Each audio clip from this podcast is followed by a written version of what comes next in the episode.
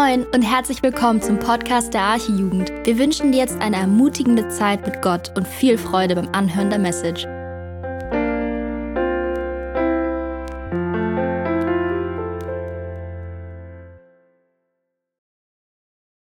Einen wunderschönen guten Abend euch allen. Ich hoffe, es geht euch gut. Ähm, wie ihr schon vorher gehört hattet von Bernd, haben wir heute ähm, Parallelveranstaltungen. Und zwar United und wir haben auch noch unter anderem das Marsch fürs Leben. Ähm, vielleicht kennt der eine oder andere das. Ähm, das ist eine Veranstaltung, die jährlich durchgeführt wird, wo gegen Abtreibung ja, demonstriert wird und ähm, das Ganze ja, durch viele Christen auch unterstützt wird. Und ähm, wir werden uns die Zeit auch nochmal nach der Predigt nehmen, um für das Ganze zu beten. Ähm, genau, aber nur, dass ihr einmal das gehört habt. Deswegen sind heute vielleicht nicht so viele da wie sonst. Ähm, ja, also ich habe heute ein spannendes Thema mitgebracht. Und zwar geht es um ein Thema, was uns alle betrifft, würde ich jetzt mal so behaupten. Ähm, wir stehen ja jetzt gerade kurz vor der Bundestagswahl. Das ist ja jetzt nächsten Sonntag und keine Sorge, ich werde jetzt nicht über Politik reden oder Parteien empfehlen oder so, das mache ich auf keinen Fall ähm, sondern ähm, dadurch, dass die Wahl jetzt ansteht, kurbeln die ganzen Parteien nochmal ihre Wahlkampagnen an. Ja, man sieht überall in der Stadt äh, Plakate, Litfaßsäulen, sieht man irgendwelche Poster und so weiter. In den sozialen Netzwerken äh, gibt es immer wieder ja, Politiker, die sich dort mit ihrer Meinung in Talkshows oder in TV-Duellen dort präsentieren. Und logischerweise ist es so, dass jede Partei versucht, sich am besten darzustellen, beziehungsweise als die beste Partei für Deutschland darzustellen. Es werden fleißig Versprechungen an die Bevölkerung gemacht, jetzt abgesehen davon, ob die jetzt eingehalten werden oder nicht, ähm, die dazu beitragen, dass der Wähler, der am Sonntag dann entweder hingeht zum Wählen oder das per Briefwahl macht, ähm, sich für diese Partei dann entscheidet. Da kommen solche Slogans wie zum Beispiel, wenn ihr mich wählt, dann wird, und dann habt ihr blank, könnt ihr einsetzen, was ihr wollt, wird das und das passieren, wird das und das besser. Zum Beispiel, wenn ihr uns wählt, dann setzen wir uns wirklich für das Klima ein. Wenn ihr uns wählt, dann setzen wir uns für die Anhebung des Mindestlohnes ein. Nichts mehr unter 12 Euro war das, glaube ich. Ne? Wenn ihr uns wählt, dann wird schlichtweg einfach alles besser. Das sind so Dinge, die die Parteien sagen, um natürlich für die Bevölkerung, die das hört, oh, okay, gut, und das spricht in die Situation eines jeden Menschen hinein. Der eine findet das besser, der andere findet das besser. Und egal, was wir von gewissen Parteien oder Parteipunkten äh, halten, es ist so, dass diese Dinge, die sie uns versprechen, ähm, Dinge sind, die uns für unser Leben irgendwas Positives bringen sollen. Die sollen irgendwas Positives in unserem Leben ändern. Etwas Positives für dich und mich, aber etwas Positives auch für Deutschland. Und eine Sache, mit der Politiker ebenso werben und auch viele andere auch, ist, worum es auch heute gehen wird, wir setzen uns für Vielfalt ein und gegen den Rassismus. Bevor ich jetzt tiefer in die Thematik einsteige, ähm, ist es, glaube ich, ganz gut, wenn wir einmal uns angucken, was die ähm, Bibel dazu sagt und vorher einmal, da kannst du gerne die erste Slide schon mal ranwerfen,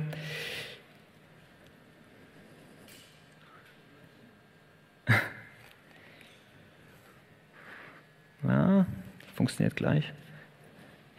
Genau. Rassismus ist das Thema, wie ihr unschwer vielleicht schon mal gehört habt. Und zwar will ich eine Frage mal stellen in die Runde. Wer glaubt, dass Deutschland ein großes bzw. ein sehr großes Problem mit Rassismus oder mit dem Thema Rassismus, Rassismus hat? Der möge einmal kurz die Hände heben.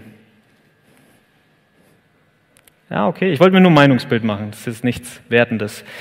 Ähm, dann kannst du gerne noch weitermachen.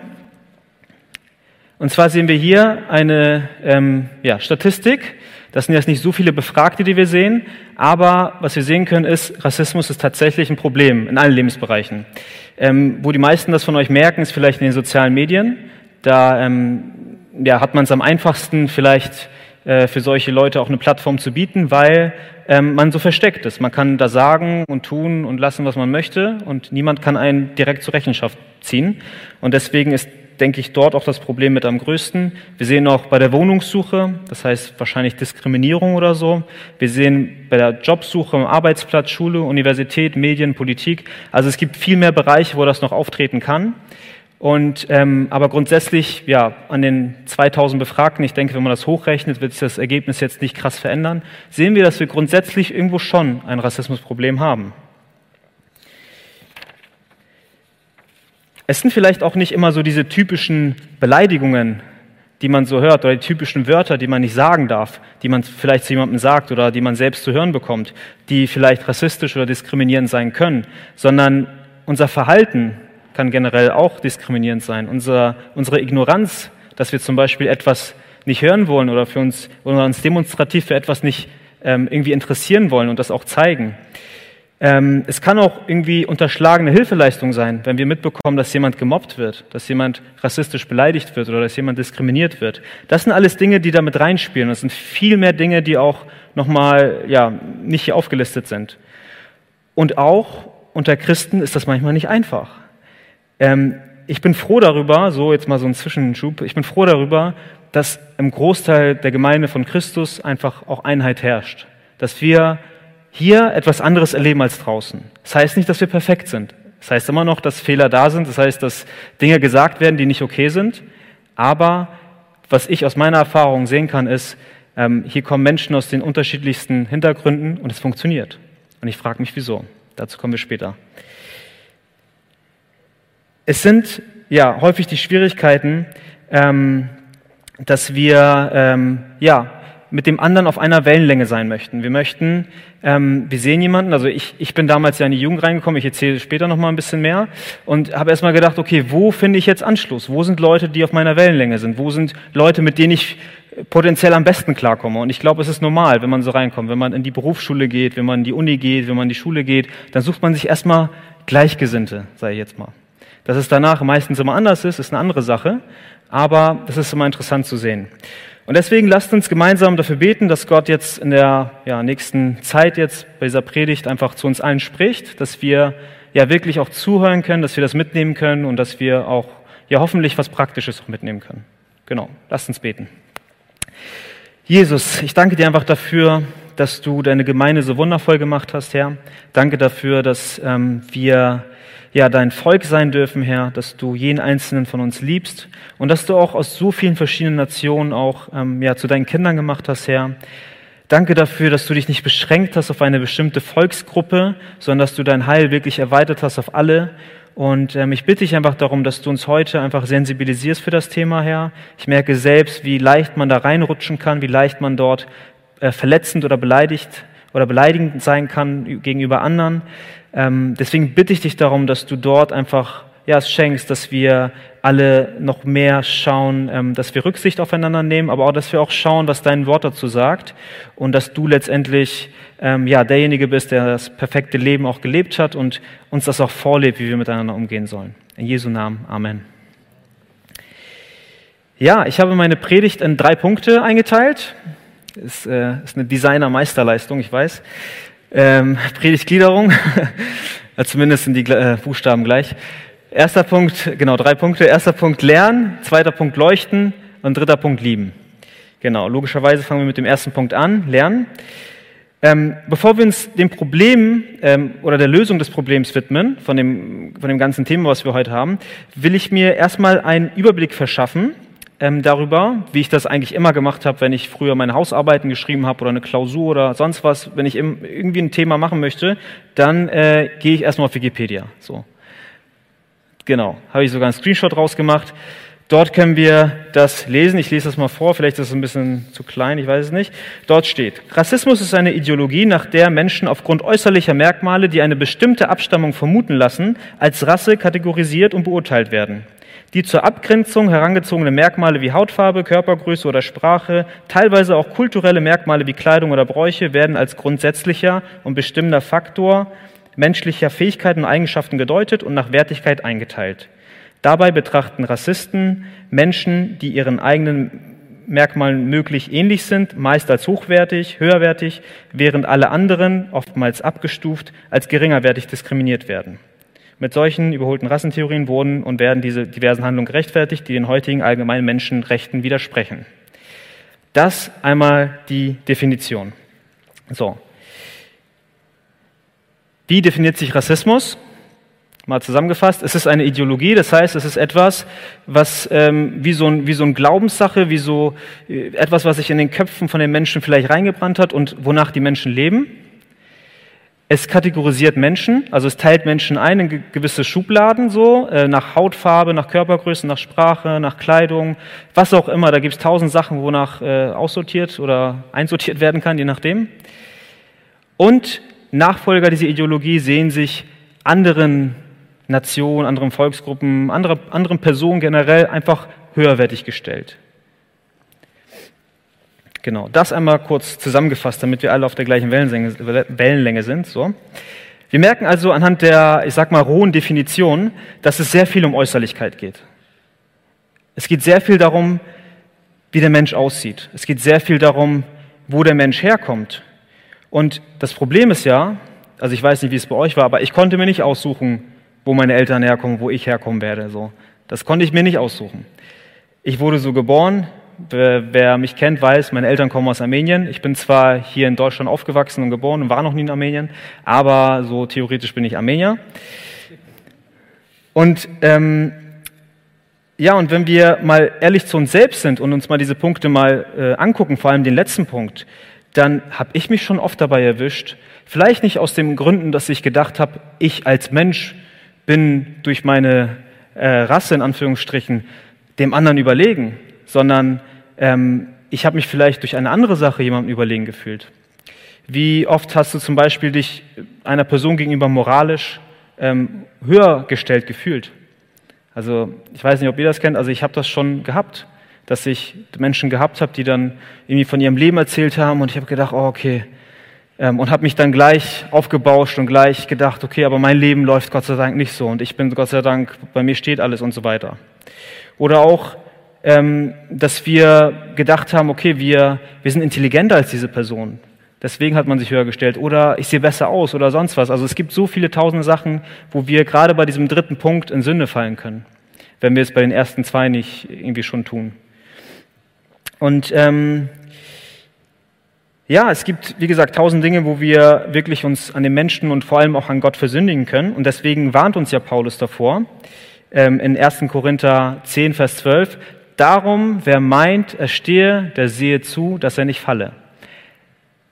Ich sage das deswegen, es hat jetzt vielleicht mit dem Thema jetzt direkt nichts zu tun, aber ich sage das deswegen, weil ich ein kurzes Gespräch vor dieser Predigt hatte mit jemandem, der gesagt hat, oh, okay, wieso predigt ihr in der Jugend über Rassismus?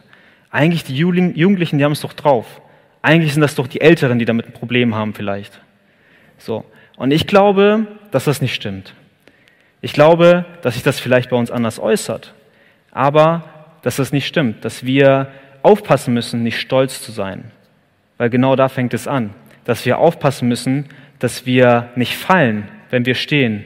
Dass wir, wenn wir auf festem Grund stehen, unser, unser Leben läuft gerade ganz gut, dass wir nicht umgeworfen werden durch Aussagen, die wir dann doch treffen, die dann doch Menschen verletzen oder Aussagen von Menschen, die uns verletzen. Gott kennt unser Herz und er weiß, dass wir leicht dazu tendieren können, uns als etwas Besseres darzustellen und uns dem Gegenüber auch in irgendeiner Weise ja, höher gestellt zu fühlen. Und das führt uns dazu, dass wir ja, unseren Gegenüber diskriminieren. Das führt uns dazu, dass wir Gottes Warnungen diesbezüglich, wie zum Beispiel in 1. Korinther 10, Vers 12, irgendwie ignorieren. Und ein wichtiger Grundsatz aus der Bibel, ähm, ja, den wir alle verinnerlichen sollten, gerade im Hinblick auf diese Predigt, sehen wir in Römer 2, Vers 11. Vor Gott ist kein Ansehen der Person. Punkt. Das heißt, dass der Mensch in keinster Weise durch seine Äußerlichkeit im Übrigen auch in keinster Weise durch seine Taten sich gerechter, besser, schöner, hübscher, intelligenter vor Gott machen kann. Es gibt nichts, was du äußerlich tun kannst, was Gott in irgendeiner Weise dich höher gestellt äh, lässt, höher stellen lässt als andere Personen. Das ist ganz wichtig, dass wir diesen Grundsatz verinnerlichen, weil wenn wir das glauben und das leben, dann gibt es das Problem Rassismus eigentlich gar nicht. Dann dürfte es das eigentlich gar nicht geben. Und die Bibel lehrt uns, dass Gott nicht nach Äußerlichkeiten bewertet. Das sehen wir in ganz vielen Stellen. Wäre dem so, dann hätten wir alle, inklusive mir, ganz große Probleme, weil ich glaube, dann wäre der Himmel ziemlich dünn besetzt. Und stell dich vor, Gott würde jetzt nach Hautfarbe, nach Sprache und nach Abstammung kategorisieren. Und die, vielleicht würden jetzt einige sagen, ja, er hatte ja ein auserwähltes Volk, das waren ja die Israeliten und so weiter. Aber auch da hat man gesehen, es hat nicht so dolle hingehauen. Ne? Also die haben ja auch irgendwo gesündigt und er hat sein Heil ausgeweitet. Das heißt, da sehen wir auch, dass Gott das von Anfang an geplant hatte, ja, sein Heil an allen Menschen zu geben, ganz unabhängig davon, wo du herkommst und ähm, wie du aussiehst. Unser Gott ist nicht so und das sehen wir auch in Galater 3, Vers 28, da ist weder Jude noch Grieche, da ist weder Knecht noch Freier, da ist weder Mann noch Frau, denn ihr seid alle einer in Christus Jesus. An diesem Punkt ist es ganz wichtig zu verstehen, dass dieser Vers, den wir hier lesen, dass der wirklich so stimmt. Dass es nichts gibt, du kannst eine gewisse Abstammung haben. Du kannst eine adlige Abstammung haben. Du kannst jemand sein, der der CEO von einer großen Firma ist. Aber du kannst auch jemand sein, der einfach nur in einer Bäckerei arbeitet. So. Oder im Finanzamt wie ich. Du kannst eine, ein Mann sein, du kannst eine Frau sein. Es ist ganz egal, wer du bist. Wir sind alle eins in Christus. Hör ich ein Amen? Sehr gut. Es es gibt nichts, was uns unterscheidet. Und deswegen wird diese Auflistung hier nochmal gemacht, dass nicht nur zwischen Völkern unterschieden wird, sondern auch äh, nicht nur nicht zwischen Völkern unterschieden wird und auch nicht irgendwie unterschieden wird, dass ein Mann über einer Frau steht oder, ein, oder eine Frau über einen Mann, sondern wir sind alle eine Einheit in Christus. Und manchmal fühlst du dich vielleicht so, ähm, jetzt spreche ich vielleicht spezielle Menschen an oder einzelne Menschen an, dass du vielleicht dich nicht eins in Christus mit anderen fühlst, sondern du fühlst dich eher ausgeschlossen. Du fühlst dich ausgeschlossen, weil du vielleicht nicht so selbstbewusst bist. Du fühlst dich ausgeschlossen, weil du vielleicht eher introvertiert bist und weniger mit den anderen Leuten vielleicht klarkommst. Du fühlst dich vielleicht ausgeschlossen, weil du das Gefühl hast, dass du nicht Teil dieser Einheit bist. Und ich weiß, dass es solche Menschen auch jetzt hier unter uns gibt. Aber es heißt dir ganz klar, und deswegen will ich dich damit auch ermutigen, denn ihr seid alle eins oder einer in Christus Jesus. Das müssen wir dringend lernen, deswegen der erste Punkt, der heißt ja auch lernen, dass wir das lernen müssen. Wir müssen das verinnerlichen, wir müssen das aufnehmen, wir müssen, wir müssen uns das immer wieder selbst predigen. Ähm, wir sehen in Johannes 4, Vers 1 bis 10 etwas, wo wir es praktisch auch sehen können. Ich weiß nicht, ob ihr es lesen könnt. Ich lese euch das mal vor. Und zwar geht es da um eine Geschichte, die wir alle kennen. Äh, dort steht, als nun der Herr erfuhr, dass die Pharisäer gehört hatten, dass Jesus mehr Jünger mache und taufe als Johannes, obwohl Jesus nicht selbst taufte, sondern seine Jünger, da verließ er Judäa, zog wieder nach Galiläa. Er musste aber durch Samaria reisen. Da kommt er in eine Stadt Samarias, äh, genannt Sicher, nahe, dem, nahe bei dem Feld, das Jakob seinem Sohn Josef gab. Es war aber dort Jakobs Brunnen. Weil nun Jesus müde war von der Reise, setzte er sich so an den Brunnen, setzt, setzte er sich so an den Brunnen. Er war um die sechs, es war um die sechste Stunde. Da kam eine Frau aus Samaria, um Wasser zu schöpfen. Jesus spricht zu ihr, gib mir zu trinken. Denn seine Jünger waren in die Stadt gegangen, um Speise zu kaufen. Nun spricht die samaritische Frau zu ihm, wie erbittest du als ein Jude von mir etwas zu trinken, da ich doch eine samaritische Frau bin? Denn die Juden, in Klammern, denn die Juden haben keinen Umgang mit den Samaritern. Jesus antwortete und sprach zu ihr, wenn du die Gabe Gottes erkennen würdest und wer der ist, der zu dir spricht, gib mir zu trinken, so würdest du ihn bitten und er gebe dir lebendiges Wasser. Wir sehen hier, wie Jesus eigentlich ein gesellschaftliches Tabu bricht. Er spricht mit einer samaritischen Frau. Das war schon, an sich war das schon eigentlich ein No-Go. Das geht eigentlich gar nicht. Für diejenigen, die sich mit dem historischen Kontext vielleicht nicht auskennen, ich glaube, die meisten haben das schon mal gehört, wahrscheinlich, ähm, die Israeliten und die äh, Samariter, die kamen nicht so gut miteinander klar, weil sie verschiedene Sachen geglaubt haben. Obwohl im Übrigen, was das Witzige daran ist, dass die Samariter aus dem Juden entstanden ist. Also dieses ein Volk. Das ist eigentlich ein Volk, was einfach nur verschiedene Sachen glaubt, aber da gab es Probleme.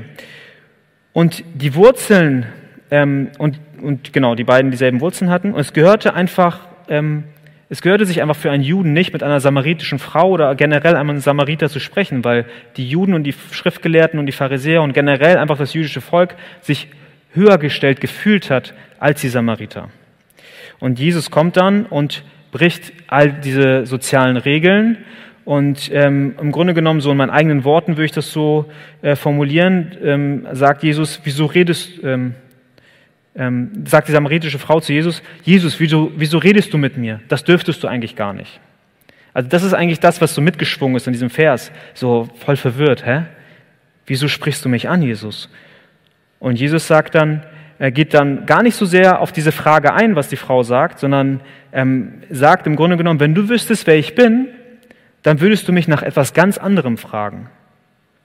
Also was Jesus hier macht, ist, er geht gar nicht auf diese gesellschaftlichen Sachen ein. Er fängt gar nicht an zu argumentieren, sondern er stellt sich als Gott vor. Er stellt sich als derjenige vor, der die Lösung für ihr Problem hat. Ähm, wir wissen, dass es weiter in der Geschichte, das lese ich jetzt nicht vor, dann so ist, dass ähm, die samaritische Frau auch merkt, dass Jesus in ihr Herz gucken kann und so weiter und dass sie sich dann auch bekehrt. Und ähm, ja, Jesus, der lebendige Sohn Gottes, der Retter dieser Welt, der allmächtige Gott des Universums, derjenige, der allen Grund dazu hätte, wirklich stolz zu sein und sich über andere zu stellen und sich bewusst über andere zu stellen und das diese auch so spüren zu lassen, ähm, dieser Jesus, ähm, der auch eine jüdische Abstammung hatte, macht dies nicht, sondern er kommt ganz einfach ganz gesittet und fragt diese Frau nach Wasser. Gott fragt dich nach Wasser. Stellt euch das mal vor. Denn was er in dieser Person sieht, ist nicht eine Samariterin, sondern er sieht seine Schöpfung. Er sieht einen Menschen, den er vor Grundlegung der Welt in der Dreinigkeit mitgeschaffen hat. Und genauso wie ein liebender Vater sich niemals irgendwie stolz über sein Kind stellen würde, ähm, also da gibt es bestimmt auch Menschen, die sich darin versündigen, aber ein liebender Vater würde das nicht tun. Genauso ist Jesus zu uns auch. Er ist der, wie ich gerade gesagt habe, der, der allmächtige Gott, er ist der Herrscher des Himmels und doch wurde er Mensch und doch erniedrigte er sich bis zum Tod am Kreuz, damit du und ich, die an ihn glauben, leben dürfen. Das ist ein Liebesbeweis, der Grenzen überschreitet und das dürfen wir auch verinnerlichen, das dürfen wir auch ja, lernen. Und äh, das ist auch eine gewaltige Wahrheit, die wir niemals vergessen dürfen, denn ähm, David wusste das auch, dass er die Schöpfung Gottes ist. Und deswegen sagte er in Psalm 139, Vers 14, ich danke dir dafür, dass ich erstaunlich und wunderbar gemacht bin. Wunderbar sind deine Werke und meine Seele erkennt das wohl. Also auch David erkennt, dass er durch Gott gemacht ist und er erkennt auch, dass wie wir das aus dem ersten Buch Mose schon sehen, als Gott die Menschheit geschaffen hat, es war gut, es war sehr gut. Das Fazit des ersten Punktes ist also, wir müssen lernen, nicht in Schubladen zu denken, nicht zu kategorisieren. Wir müssen unseren Nächsten und uns selbst so sehen, wie Gott es tut. Und für diejenigen, die sagen, okay, ich habe Schwierigkeiten wirklich zu, ja, zu verinnerlichen, dass Gott mich liebt, dass Gott mich gut geschaffen hat, hier nochmal der Beweis. Gott hat dich wunderbar geschaffen. Gott hat dich erstaunlich geschaffen. Er schaut nicht auf Äußerlichkeiten und vor allem nicht auf Haut, Hautfarbe, Abstammung, Kultur. Das, sowas steht nicht im Vordergrund, sondern das Entscheidende in der Gemeinde ist die Einheit in Christus. Also Jesus brach, dieses, brach diese kulturelle Mauer, sprach mit der samaritischen Frau und zeigte uns ganz praktisch, wie wir mit anderen Menschen auch so umgehen können. Und unabhängig davon, wie unsere Hintergrundgeschichte ist, wie wir diesen Menschen begegnen können. Doch letztendlich, jetzt so ganz praktisch gesehen, das war jetzt Jesus, was ist das Geheimrezept dafür, für Akzeptanz und Toleranz gegenüber anderen? Wie kriege ich das hin? Und da würde ich gleich bei diesen beiden Punkten andocken, genau. Einmal die Definition von Akzeptanz. Genau, kannst gerne weitermachen. Ähm, einmal müssen wir es unterscheiden von Toleranz. So, ich weiß, das ist jetzt eine schlechte Definition, aber ähm, wir müssen es unterscheiden, das sind zwei verschiedene Sachen. Dann müssen wir so verstehen, dass Akzeptanz etwas ist, wo wir etwas annehmen. Wir erkennen etwas an. Wir sind mit etwas einverstanden. Und Akzeptanz bedeutet auch, dass wir unser Verhalten ganz aktiv ausdrücken gegenüber einer Sache, einer Person, was auch immer, und das mit einem zustimmenden, mit einem bejahenden Werturteil tun. Also wir tun das und stimmen dieser Person zu. Wir akzeptieren das vollkommen. Wir sagen, ey, ja, richtig, perfekt, würde ich genauso machen. Und es ist ganz wichtig, dass wir das differenzieren von der Toleranz. Und wenn du, wenn du etwas akzeptierst, nochmal als Beispiel, dann stimmst du ja aktiv zu. Wenn du einen Mietvertrag unterschreibst, dann stehen da bestimmte Sachen drin, so, die kannst du nachher auch anfechten und so, ist egal, aber ähm, da stehen Sachen drin und die unterschreibst du, setzt deine Unterschrift drunter und gibst dich damit einverstanden, dass du das akzeptierst, was da drin steht, weil sonst würdest du nicht unterschreiben. Es zwingt dich keiner, du tust es freiwillig und es ist etwas, wo du es akzeptierst. Toleranz wird wiederum äh, anders definiert. Toleranz ähm, wird so definiert, dass wir etwas dulden. Wir lassen etwas, etwas gewähren lassen. Und trotz, das ist auch nochmal ein sehr wichtiger Punkt, etwas dulden und gewähren lassen, aber trotzdem, also trotz der unterschiedlichen Meinung, auf Augenhöhe sind. Dass wir uns nicht über den anderen erheben, dass wir den anderen trotzdem respektieren. Dass wir vielleicht die Meinung nicht teilen. Das ist ganz sicher bei der Toleranz. Aber dass wir den anderen trotzdem respektieren und auf Augenhöhe begegnen. Ein Beispiel für Toleranz ist wiederum, du gehst jetzt äh, nächste Woche Sonntag zur Wahl so, und lädst da dein Kreuzchen für Partei A. Und äh, nach der Auszählung der Wahlstimme merkst du, oh, Partei A ist letzter geworden, ähm, schade. Und Partei B hat gewonnen, die sind erster geworden, so, ne? Und du bist mit den Parteipunkten von Partei B überhaupt nicht einverstanden, weil du denkst, nee, so, die Sache, das geht mir auf den Zeiger, das geht nicht und so weiter. Du hast zwei Möglichkeiten. Entweder wanderst du aus oder, so ist wahrscheinlicher, dass du im Land bleibst, ähm, du musst die, die, die Dinge, die diese Partei vielleicht umsetzen möchte, musst du tolerieren. Du musst sie in gewisser Weise auch akzeptieren, wenn sie gesetzt werden. Aber wenn das Spielraum ist, dann musst du in erster Linie tolerieren, dass sie, ähm, dass sie die Partei oder den Wahlkampf gewonnen haben. Dass du mit den Sachen nicht übereinstimmen musst. Das ist dann bei der Toleranz so, dass du dann das nicht machen musst. So mal als Beispiel. Es gibt bestimmt auch bessere Beispiele, aber ich habe gedacht, jetzt wegen der Wahl passt es eigentlich ganz gut. Doch wieso ist es eigentlich wichtig, dass wir diese beiden Begriffe unterscheiden? Es ist deswegen wichtig, weil in unserer Gesellschaft heutzutage ähm, ja, es Dinge gibt, sage ich jetzt mal, vorlese es mal so, wo es noch nicht mal mehr ausreicht, dass du sie tolerieren darfst, sondern du musst sie ab jetzt akzeptieren und bist vielleicht schon gewissermaßen dazu gezwungen. Und deshalb mal die Frage, so, die habe ich mir mal gestellt, wo hört Toleranz auf und wo fängt Ignoranz an? Das ist, der, das ist wieder die nächste Stufe. Wenn du nicht tolerant, sondern ignorant bist, dann bist du das ganz schlecht, so, ne? Und in der Bibel gibt es in einigen Geschichten so ähm, Stellen, wo man so Toleranz, Akzeptanz irgendwie erklären könnte. Mir ist so die Stelle mit Daniel eingefallen. Deswegen können wir uns die mal angucken. Und zwar Daniel 3, 1 bis 6. Wir kennen alle die Geschichte. Ich lese sie trotzdem mal kurz vor. Der König Nebukadnezar ließ ein goldenes Standbild anfertigen, 60 Ellen hoch und 6 Ellen breit. Das stellte er in der Ebene Dura in der Provinz Babel auf. Und der König Nebukadnezar ließ die Satrapen, Vorsteher und Statthalter versammeln, die Räte, Hofschatzmeister, Richter und Gerichtsbeamten samt allen Provinzvorstehern, damit sie zur Einweihung des Bildes kämen, das der König Nebukadnezar aufgestellt hatte. Sobald nur die Satrapen, Vorsteher und Statthalter, die Räte, Hofschatzmeister, Richter und Gerichtsbeamten samt allen Provinzvorstehern zur Einweihung des Bildes versammelt waren, das der König Nebukadnezar aufgestellt hatte und vor dem Bild standen, das Nebukadnezar aufgestellt hatte, da rief der Herold mit gewaltiger Stimme. So, jetzt kommt eine Gesetzesbekanntgebung. Das lasst euch gesagt sein, ihr Völker, Stämme und Sprachen. Sobald ihr den Klang der Hörner, Flöten, Zitern, Lauten, Hafen, Sackpfeifen und alle anderen von Musik alle, alle, alle anderen Arten von Musik hören werdet, sollt ihr niederfallen und das goldene Bild anbeten, das der König Nebukadnezar aufgestellt hat. Wer aber nicht niederfällt und anbetet, der soll augenblicklich in, die, in den glühenden Feuerofen geworfen werden. Ähm, seht ihr da was von, dass man die Möglichkeit hat, irgendwie zu tolerieren? Irgendwie nicht, ne? Also viele von uns kennen diese Geschichte aus der Kinderstunde vielleicht schon. Also ich war nie in der Kinderstunde, aber die, die da waren, kennen es vielleicht. Und auch so kennt man es vielleicht. Ähm, Daniel und seine Freunde äh, also befolgten den Befehl nicht. Das kann ich schon mal spoilern. Also das haben sie nicht gemacht. Auch wenn sie gezwungen wurden, das zu akzeptieren, das haben sie nicht gemacht.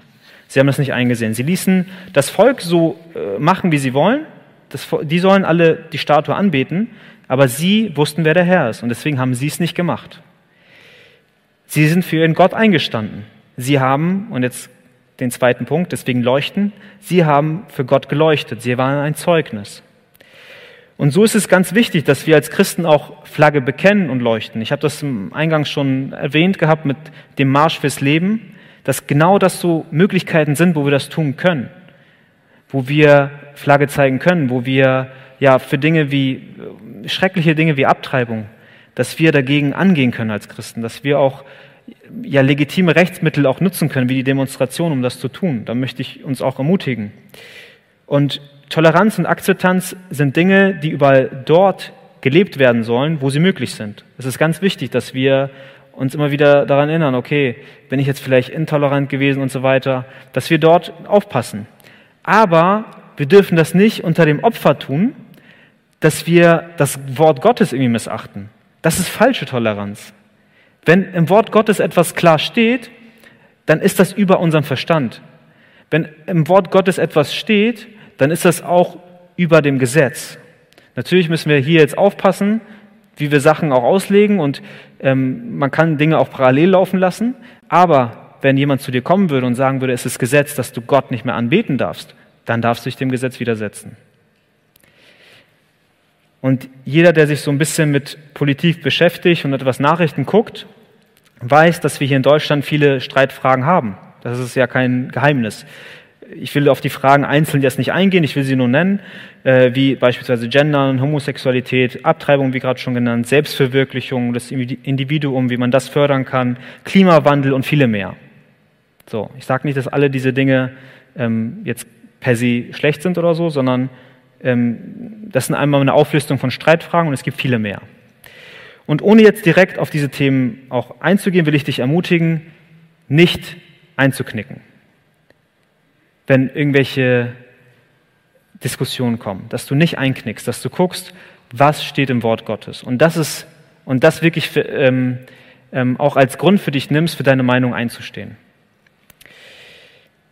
Wir erleben auch als Christen sehr viel Druck von der Gesellschaft und ähm, ja, deswegen, du bist nicht ignorant, wenn du den Willen Gottes tust. Das, das lass dir mal gesagt sein. Also auch wenn zehn Leute gegen dich stehen und du weißt, aber Gott sagt es anders, dann ist das so. Dann ist das für dich als Christ normal, dass du für diese Meinung einstehst. Du bist auch dann kein Hinterwäldler oder du bist auch keiner, der dann aus dem Mittelalter kommt oder so, wenn du gewisse Dinge so lebst, sondern das sind die Gebote Gottes, die du halten möchtest. Das, du hast ein Herz dafür, die Gebote Gottes zu halten. Ähm, du bist nicht diskriminierend, wenn du eine Meinung aus der Bibel vertrittst. Du musst natürlich gucken, wie du, in welcher Art und Weise du das tust, in Liebe, das ist ganz wichtig. Aber du bist nicht diskriminierend, wenn du eine Liebe, äh, eine, eine ähm, eine Meinung aus der Bibel vertrittst, die Gott selbst hat oder die Gottes Wille ist. Und es ist auch ganz wichtig, dass wir im Hinblick dessen einfach auch konsequent Jesus auch nachfolgen, dass wir konsequent sind. Und ähm, ja, in Römer 12, Vers 2 wissen wir ja, dass, ähm, dass wir uns dem Maßstab dieser Welt nicht anpassen sollen. Und in Johannes 8, Vers 12, ein ganz bekannter Vers, sagt Jesus auch nochmal selbst, ich bin das Licht der Welt. Wer mir nachfolgt, wird nicht in der Finsternis wandeln, sondern er wird das Licht des Lebens haben. Den Vers habt ihr bestimmt schon tausendmal gehört, aber es ist ganz wichtig. Man kann den Vers auch so auslegen, ähm, nicht ich bin das Licht der Welt, wer mir nachfolgt, wird dann nicht in der Finsternis wandeln, sondern wir wandeln nicht in der Finsternis, weil wir Jesus nachfolgen. So kann man es auch. Es gibt Ausleger, die es auch so auslegen, dass sie es andersrum drehen. Und ja, deswegen will ich dich ermutigen, gib dich nicht diesem, diesem weltlichen Geist hin, sondern bleib dabei, ähm, ja, Jesus nah zu sein, bleib dabei zu gucken, dass du das, was Gott von dir möchte, auch umsetzt, weil er auch sich dabei bei den meisten und allen Dingen eigentlich was Gutes dabei gedacht hat. Das müssen wir nur erkennen. Jesus ist das Licht der Welt, keine Ideologie, kein Parteiprogramm, keine Umweltorganisation, nichts leuchtet heller als der Herr. Und es ist gut, wenn man sich für gewisse Dinge einsetzt, versteht mich da nicht falsch, aber was wirklich zählt, ist, dass wir uns dafür einsetzen, dass das Licht Jesu mehr leuchtet, dass das Licht Jesu durch uns mehr leuchtet, dass mehr Menschen Jesus kennenlernen. Da habe ich auch noch ganz viel Luft nach oben und ich bin mir sicher, viele hier auch. Und ja, Jesus macht da keine Unterschiede, macht zwischen Menschen und wie sie aussehen keine Unterschiede, sondern ähm, er selbst ist in den Menschen drin und er ist quasi die Glühbirne in uns, die, die, wo andere Menschen sehen, dass etwas anders ist in unserem Leben. Und die Frage ist, wie können wir das tun? Wie kann Jesus in unserem Herzen leuchten? Indem wir, das ist eine ganz einfache Antwort, indem wir Jesus in unserem Herzen wohnen lassen.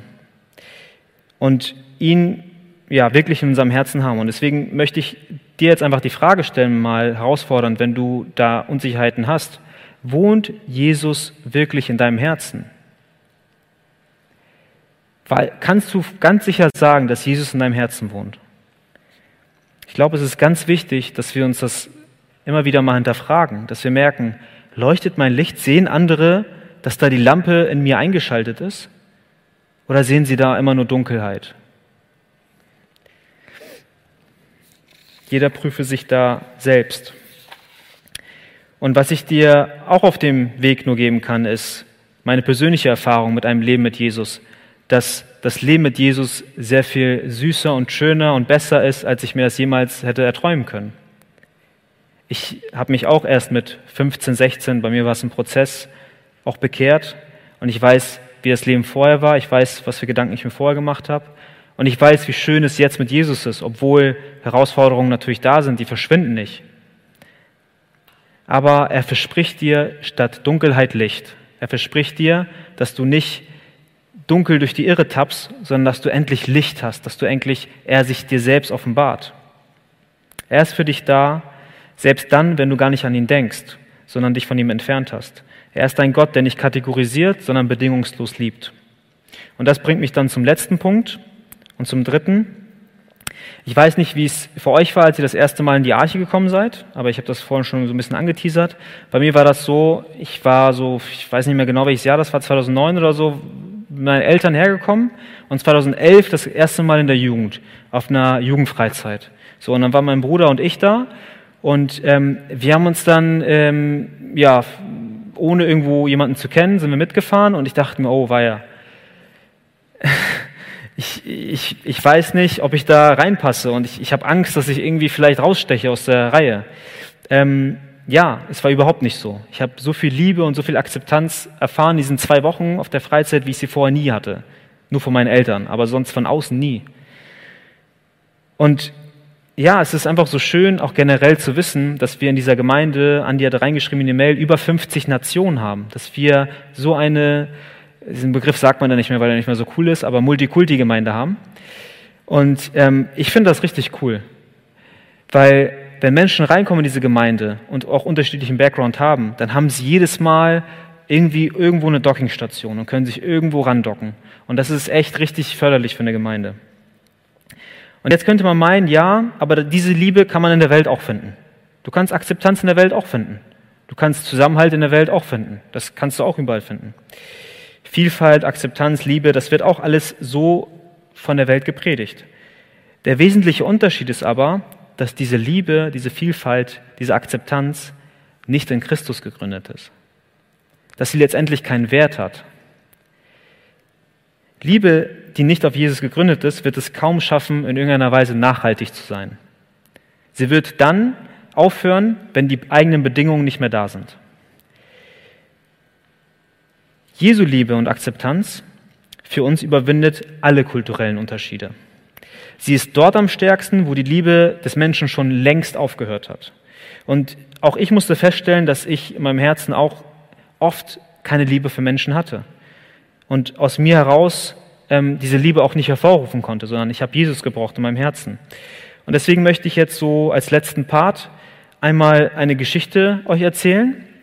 Und zwar ähm, wie ihr hier sehen könnt, geht es äh, um ähm, ja, ein altes Bild, was ihr hier seht, von 1915 ist das. Ähm, ich habe das vorher schon kurz erwähnt, meine Eltern kommen aus Armenien.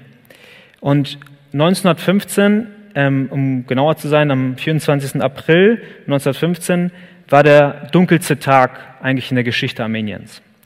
An diesem Tag begann durch das damalige Osmanische Reich einer der größten und systematischsten Genozide, also Völkermord, den es jemals zu dieser Zeit gegeben hat.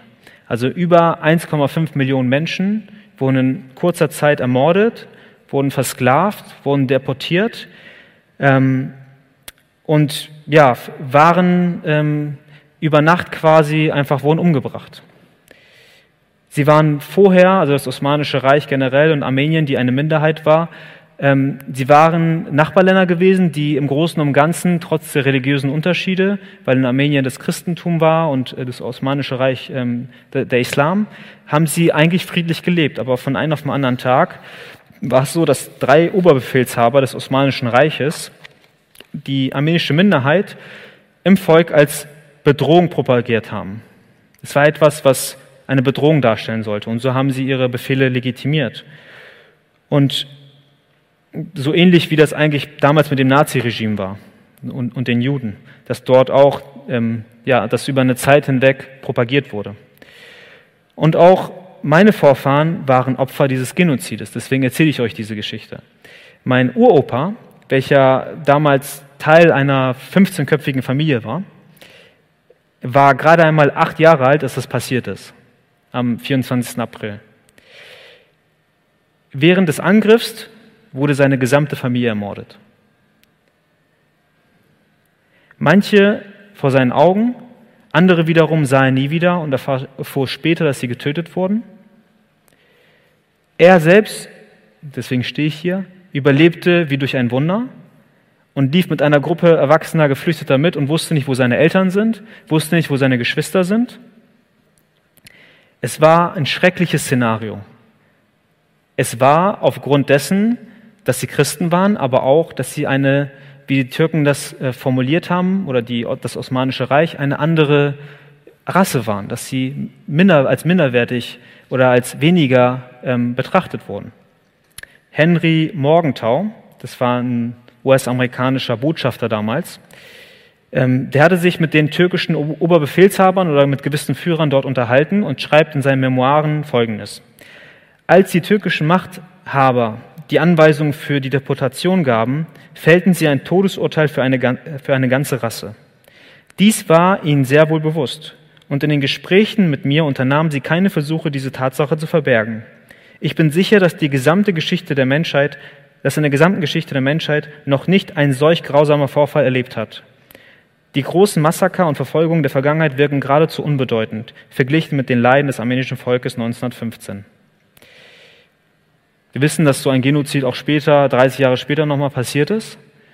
Ähm, aber es, es waren schreckliche Zustände. Und mein Uropa, welcher dachte, dass seine gesamte Familie übrigens ja, gestorben war, fand seine Schwester doch noch irgendwo durch, durch ein Wunder 1950, also 35 Jahre später, haben sich dann doch noch getroffen und hat, ja, eine Schwester hat es doch noch irgendwie geschafft zu fliehen. Und in dieser Zeit gab es ein Familienerbstück, was ähm, es irgendwie geschafft hat, was, was irgendwie nicht geplündert wurde, was irgendwie weitergegeben wurde. Und trotz dieser Umstände ist es in der Familie geblieben. Es ist eine kleine Taschenuhr und ich habe sie sogar dabei. Diese Taschenuhr hier ist über 120 Jahre alt. Sie wurde damals meiner Oma, als sie 1966 geheiratet hat, geschenkt zu ihrer Hochzeit. Und vor circa vier Monaten hat meine Oma sie Mirjana und mir zu unserer Hochzeit geschenkt. Wenn ich mir diese Uhr jetzt so angucke, dann hat sie ja erstmal so, wenn ich jetzt so ganz neutral gucke, nicht viel Bedeutung. Aber wenn ich die Geschichte dahinter weiß, ich weiß, sie hat wahrscheinlich auch einen hohen physischen Wert aber sie hat einen noch höheren ideellen Wert. Weil dahinter weiß ich, dass das Menschen in der Hand gehalten haben, die ihr Leben dafür riskiert haben, die gestorben sind. Ich weiß, dass die Geschichte meiner Familie auch damit zu tun hat. Und deswegen ist es etwas, wenn ich es mir angucke, dann erinnere ich mich daran, ah ja, du lebst hier in Deutschland, du bist eigentlich eher deutsch aufgewachsen, ähm, aber du bist irgendwie auch Armenier so. Also ich vergesse es nicht. Es erinnert mich an die Geschichte meiner Familie. Und auch wenn ich jetzt selbst am liebsten sagen würde, ähm, ich, ich habe diesen Menschen vollkommen vergeben, die diese Dinge gemacht haben. Und als ich zum Glauben kam, hatte ich damit keine Probleme mehr. Dann würde ich lügen. Weil es gibt immer noch Momente, wo ich denke, oh, das ist schon krass. Und ich glaube, jeder, der in irgendeiner Weise vielleicht selbst ein Leid gespürt hat oder selbst vielleicht eine Geschichte in der Familie hat, kann das in irgendeiner Weise auch nachvollziehen. Es gab eine, eine Zeit, wo ich auch jünger war, wo ich damit zu kämpfen hatte, ähm, Liebe wirklich ganz stark, Liebe für diese Menschen zu empfinden. Da war ich jünger, da war ich 13 oder so. Und es war so krass, dass ich mich sogar weigerte, ja, ihr werdet vielleicht lachen, türkische Produkte zu essen. Ich weigerte mich in irgendeiner Weise, das zu unterstützen. Ähm, und ich hatte wirklich so, so einen gewissen Hass in meinem Herzen entwickelt. Gott sei Dank ging das dann auch wieder schnell weg. Und als ich dann Jesus kennenlernte, dann war das für mich auch nicht mehr bedeutend, sondern ich hatte irgendwie was Besseres gefunden und ich füllte mein Herz mit anderen Dingen. Aber es war etwas, wo ich gemerkt habe, ich habe die Veränderung von Jesus gebraucht in meinem Herzen.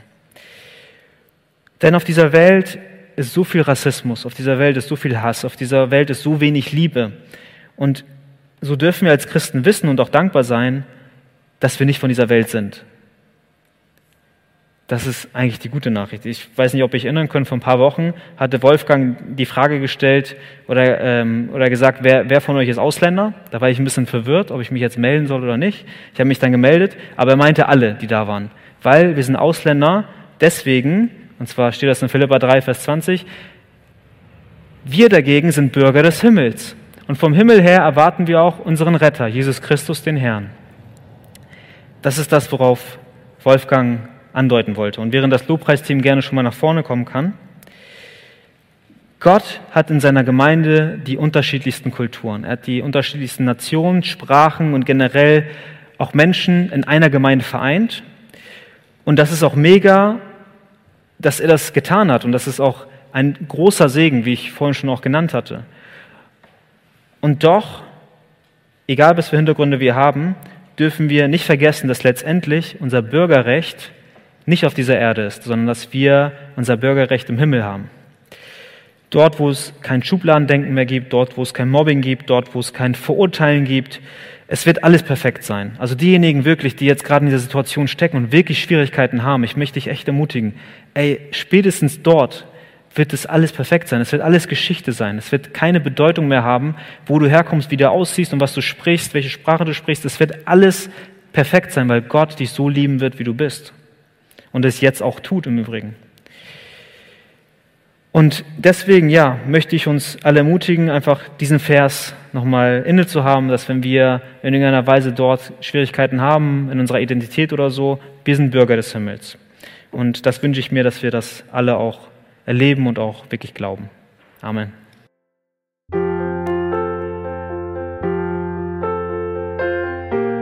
Wir freuen uns, dass du heute mit dabei warst. Wir als Archijugend sind fest davon überzeugt, dass Gott auch heute durch sein Wort spricht und hoffen, dass du ihn durch diese Predigt besser kennenlernen konntest. Weitere Beiträge von uns findest du auch auf unseren Social-Media-Kanälen oder unter archijugend.de. Bis dann, tschüss!